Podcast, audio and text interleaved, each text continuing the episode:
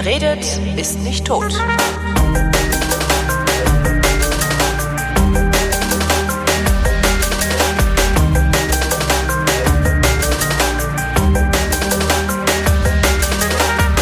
Willkommen zum Politikunterricht mit Thomas Brandt. Hallo Thomas Brandt. Hallo. Womit fangen wir an? Wir fangen an mit der grundlegenden Frage, was ist eigentlich Politik? Was Weil ist Politik? Warte. Politik ist der gewaltfreie Ausgleich von Interessen. Das klingt doof. Da gibt es bestimmt eine schönere Definition. nah dran, nah dran. Du hast dich noch halb daran erinnert, was ich das letzte Mal erzählt habe. Na, ich habe gerade mit dem Lauer gesprochen, da haben wir da auch nochmal drüber geredet. ja, äh, das Gespräch war übrigens gut. Danke. Ja, also das ist wirklich ein, er ist auch ein gutes Beispiel für einen Politiker. Ja, absolut. Ähm, also Politik ist konfliktlösendes Handeln in einer Gesellschaft. Es gibt so verschiedene Politikbegriffe. Man hat sich mittlerweile so ein bisschen darauf eingeschossen, das über den Konflikt zu lösen. Wenn man dann mal so guckt, was es alles gibt, äh, Machiavelli sieht halt Politik als Erreichen der Macht, ja. Ähm, dann gibt's irgendwie Politik als so Staatsverwaltung. Das ist wahrscheinlich so die Art, wie das Angela Merkel zum Beispiel sieht, mhm. die ja doch so sehr verwaltend ist in, ihrer, in ihrem Handeln. Aber generell muss man immer sagen, allgemein ist Politik halt so. Ich habe eine Gesellschaft, ich habe in dieser Gesellschaft verschiedene Gruppen, die haben verschiedene Ansichten und die haben miteinander ein Problem. Wenn Weil, ich aber sage, Politik ist konfliktlösendes Handeln in einer Gesellschaft, dann schließt das ja auch die Gewaltausübung ein. Ich, wenn ich einen Konflikt durch Krieg lösen kann, wäre das ja dann auch, wäre Krieg Politik. Äh, ja, naja, das gibt ja diesen Spruch, ne, dass Krieg vom Prinzip her nichts weiter ist als äh, die Fortführung der Politik mit anderen Mitteln. Mhm. Und ähm, also jetzt so als Ausblick auf die Außenpolitik, ähm, es gibt so klassisch zwei Ideen über Außenpolitik. Die eine ist halt eine idealistische, die mhm. halt so sagt, Krieg ist eigentlich das Versagen der Außenpolitik und der internationalen Politik. Und es gibt eine, die nennt sich realistisch, die sagt, nee, Krieg ist halt das, was passiert, wenn die Leute nicht mehr miteinander klarkommen. Ja. Heutzutage hast du allerdings eigentlich keine Gewalt mehr und keine Kriege, sondern ja. du hast nur noch Polizeiaktionen und Konflikte. Mhm. Weil das Wording wurde geändert. Ja, ich wollte gerade sagen, ja. Äh, das sieht aber immer noch so aus wie, aber ja, du hast recht. Zurück, ja, zurück zu Ihnen, Herr Lehrer. ähm, Gewalt ist generell äh, ein Faktor. Und man muss natürlich dann sehen, in einer Gesellschaft möchte man eigentlich Konflikte gewaltfrei lösen, weil das ansonsten für alle unangenehm ist. Ja, auch für denjenigen, der die Gewalt ausübt. Mhm. Man möchte irgendwie Regeln dafür haben. Dazu kommen wir dann später bleiben wir erstmal ein bisschen bei der Frage, was ist eigentlich Politik, weil das ist gar nicht so einfach. Was würdest du denn sagen, was Politik ist? Naja, genau das, konfliktlösendes Handeln in einer Gesellschaft. Also du hast halt verschiedene Akteure, Individuen äh, oder Gruppen der Gesellschaft, die verschiedene sich widers widersprechende Interessen haben. Und zwischen denen muss ein Ausgleich hergestellt werden. Und dazu kann man bestimmte Mittel anwenden, beispielsweise Abstimmungen. Ne? So. Ja, das ist aber eigentlich noch nicht genau genug. Weil ähm, wenn ich mir jetzt so angucke, wie, wie, wie, wie so die deutsche Politiklandschaft aussieht, habe ich ja eigentlich verschiedene Sachen, die wir in Deutschen mit Politik bezeichnen, und das ist nicht alles dasselbe. Und deswegen ist man in der Politikwissenschaft drauf gekommen, den Engländern die englischen Begriffe abzunehmen. Mhm. Das heißt also, man definiert Politik in drei verschiedene Dimensionen.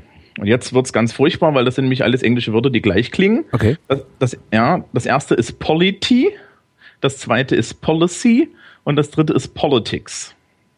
Mhm. Ja, Politics haben die meisten Leute schon mal gehört. Policy haben, hat man vielleicht auch schon mal gehört. Politik kennen die meisten Leute nicht. Ja, Policy ist die Gepflogenheit des Umgangs miteinander. Ja, Oder? auch. So kenne ich das. Ja, in der Definition, wenn es dann um Politik geht, ist das der politische Inhalt. Mhm.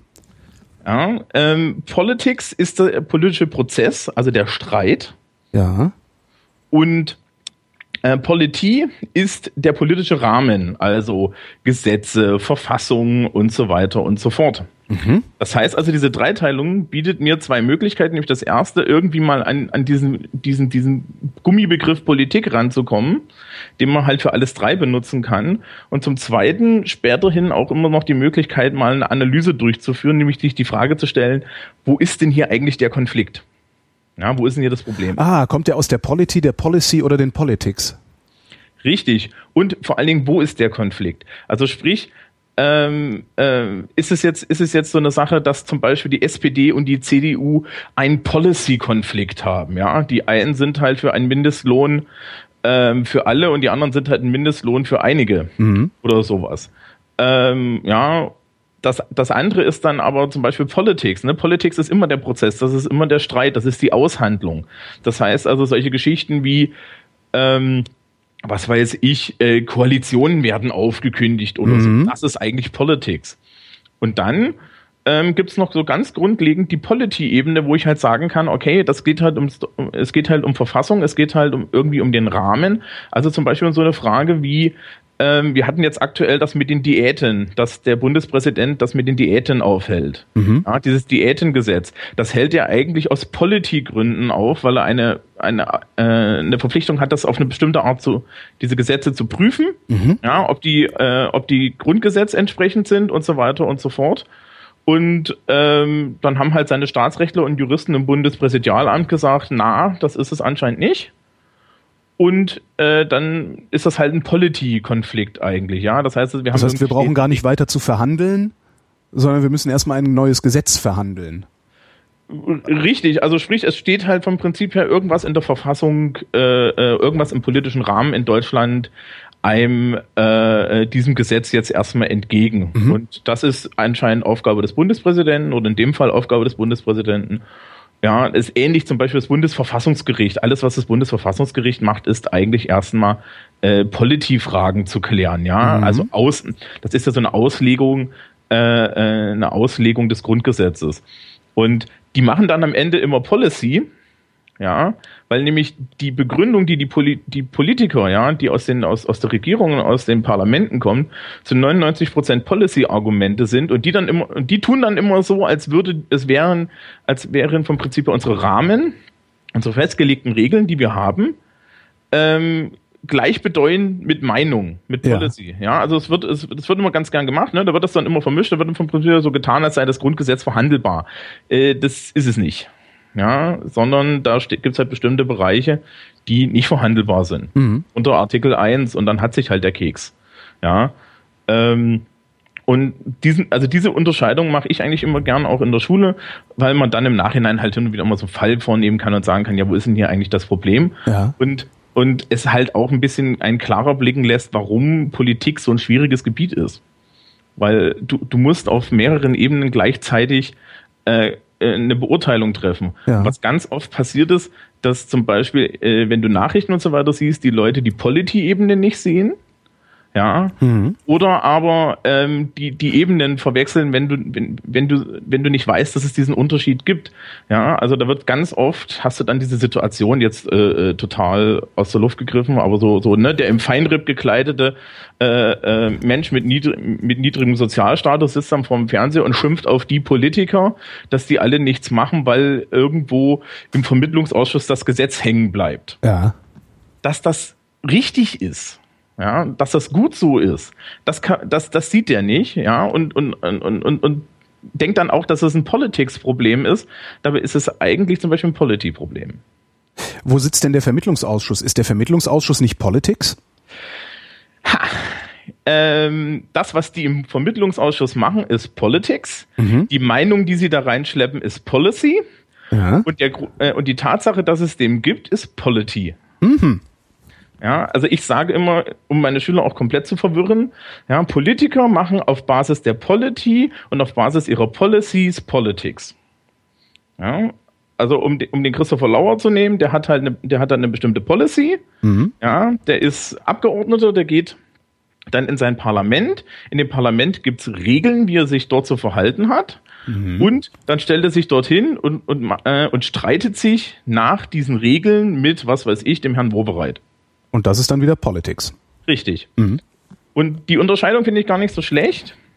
Es gibt noch einen zweiten Ansatz, was man so, so zu Politik eigentlich generell erzählen kann. Und das ist, äh, geht wieder zurück auf den Konflikt. Und zwar ist das der sogenannte Politikzyklus. Ja, der Politikzyklus ist total super, weil er sagt uns vom Prinzip her, dass die Welt unendlich ist. Und dass es immer Streit geben wird. Und der Politikzyklus ist halt auch so eine Idee, äh, die, die halt aus der Politikwissenschaft kommt, mit der man so ein bisschen erklären kann, was wird da eigentlich gemacht. Und zwar hast du am Anfang ein Problem und dieses Problem existiert erstmal in der Gesellschaft. Ja. Dann kommt das Agenda-Setting oder aber halt die Thematisierung des Problems durch Parteien, durch NGOs, sonst wen. Ja. Dann kommt das, was wir gerade als Politics hatten. Also da siehst du das auch, ne? Also das Thema ist vom Prinzip her Policy. Die, Polit die Parteien nehmen sich dann zu dem Thema so eine Stellung ein und das ist jeweils die Policy der verschiedenen Parteien und der mhm. verschiedenen Firmen. Die machen dann Politics und streiten sich die ganze Zeit. Ja, dann kommt man irgendwie zu einem Konsens. Den implementiert man dann, das ist dann das Gesetz. Und dieses Gesetz ähm, wird dann vom Prinzip her, dadurch, dass es existiert, irgendwie bewertet von der Gesellschaft. Also sprich, ähm, gutes Beispiel ist hier dieses Elterngeld. Mhm. Ja. Das wurde in Schweden eingeführt und dann hat man festgestellt, oh, anscheinend führt das dazu, dass Frauen mit niedrigem Sozialstatus und äh, eine alleinerziehende Frau mit niedrigem Sozialstatus öfter daheim bleiben, weil sie lieber die Kohle abgreifen, anstatt ihre Kinder in den Kindergarten zu schicken. Das wurde dann als kontraproduktiv erkannt. Da ist dann die nächste Problemstellung. Ja, und schon hast du dein nächstes Problem und deswegen ist es ein Politikzyklus. Das heißt also, das Ergebnis einer Problemlösung wird zum neuen Problem auf Dauer, weil sich natürlich gesellschaftliche Dimensionen ändern, weil sich Einstellungen ändern und so weiter und so fort. Mhm. Und deswegen heißt das Politikzyklus. Der Haken ist natürlich, das sind alles Modelle, das heißt, es funktioniert nicht immer. Aber man kann zumindest, wenn man sich die Realität anguckt, dieses Modell einigermaßen darauf anwenden. Also weil das, das ist ja tatsächlich so. Also hinten raus kommt ja dann wieder ein neuer Konflikt. Also der Konflikt hört halt nie auf, weil immer jemand betroffen ist von der Polity. Von den Politics meistens. Von den Politics. Von der Polity sind wir so und so be betroffen. Ja klar, aber, aber wir machen ja Politics, also wir, wir betreiben ja aus der Policy heraus Politics, um die Polity zu ändern davon sind dann ja wiederum neue Interessengruppen betroffen, die dann wiederum Policy betreiben oder die dann wiederum eine Policy äh, haben oder wie man es nennt, woraus dann wieder Politics gemacht wird. Genau, um also Polity wieder zu ändern. Genau. Also es ist vom Prinzip her so ein ewiger, ein ewiger Kreislauf. Das ist eigentlich typisch menschlich. Ne? Wir haben halt einfach mal eine Gesellschaft, die sich immer wieder ändert und die müssen wir irgendwie definieren. Und das ist eigentlich Politik. Das heißt, es geht immer um die Frage, wie wie regeln wir dieses Gemeinwesen? Mhm. Ja, das Mehr gibt's dazu eigentlich schon fast nicht zu sagen, außer dass die Ansichten der Bevölkerung darüber, was Politik ist, dazu natürlich total spannend sind. Weil jetzt haben wir ja die, die wissenschaftliche Seite. Wenn du dann so guckst, was die Leute von Politik halten, ähm, was, was denkst du denn? Was, was, was hält der Otto Normalo auf der Straße erstmal für Politik? Was hält Otto Normalo auf der Straße? Das ist eine sehr gute Frage, habe ich noch nie drüber nachgedacht. Was hält man eigentlich für Politik? Die Politik, das sind eigentlich die Personen, die die Politik machen. Ähm, die Politik muss da mal was tun. Mhm. Das heißt, die meinen im Grunde die Exekutive, eigentlich meinen die die Verwaltung. Ja, na, oder die Politics. Ne? Also ja, es geht eigentlich ja. 99 Prozent um Politics ja, äh, Policy wird schon nicht mehr als Politik wahrgenommen, sondern da, da, das, das gilt halt irgendwie so als Meinung oder, oder, oder so als diffuser Inhalt. Je nachdem, welche Partei man sich da auch anguckt oder welche Großgruppierung, äh, muss man sich auch die Frage stellen, haben die überhaupt eine? Mhm. Ähm, und Polity zum Beispiel findet im Bewusstsein des Bürgers nicht statt dabei wäre das eigentlich, gerade wenn es um Verfassung geht, so der Bereich, der am meisten stattfinden müsste. Polity findet halt immer nur dann statt, wenn man für sich selbst ähm, Regeln oder Gesetze oder Rechte für sich selbst reklamieren möchte, um einen Vorteil daraus zu ziehen. Dann findet Polity statt. Ja, ja, oder aber betroffen ist, ne? Oder, oder so, ja. ja ich, ich weiß nicht, ich wurde letztens geblitzt. da war ich dann betroffen, habe ich mich dann erstmal geärgert. Ja, dann bist du, äh, dann bist du da betroffen. Komischerweise hast du dann automatisch auch Ideen für Policy, die sehen dann immer genau entgegengesetzt aus. Ja, und möchtest agitieren. Aber ähm, also so in, im Allgemeinen auch die Politikdarstellung, die in den Medien stattfindet, ist halt eigentlich eine, die sich immer auf die Personen konzentriert und auf den Streit konzentriert. Ja, und äh, es geht wenig, es geht wenig darum, tatsächlich äh, äh, klar zu machen, okay, hier gibt es, hier gibt es einen gesellschaftlich, hier gibt es einen gesellschaftlichen Diskurs, den wir lösen. Ne?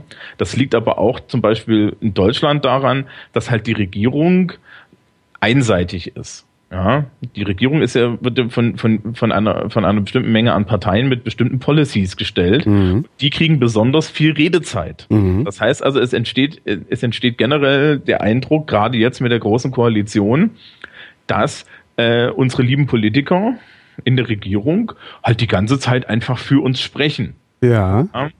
Und äh, den Leuten, den Leuten ist gar nicht so klar, dass sie erstens äh, für eine Minderheit sprechen, weil die sprechen im Endeffekt für 40 Prozent von 60 Prozent, die zur Wahl gegangen sind. Mhm.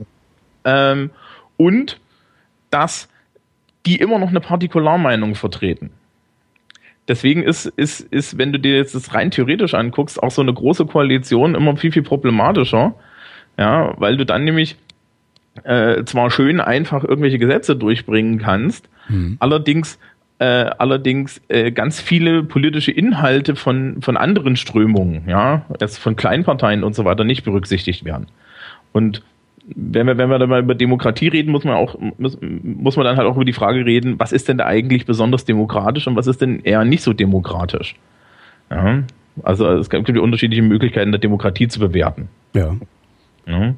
Ähm, die Policy-Ebene merkt übrigens der Otto Normalmensch dann wirklich erst, wenn, wenn irgendeiner der Politiker was sagt, was so komplett gegen seine Meinung geht. Ja, so das ist ja, das sind ja immer diese Testballons, die dann da an, an Symbolpolitik eigentlich. Ist das Symbolpolitik? Ja, ne? Also wenn, wenn sich irgendeiner hinstellt und sagt, so, wir müssen jetzt sofort äh, äh, ab, ab dem 65. Lebensjahr muss halt jedes Jahr der Führerschein erneuert werden.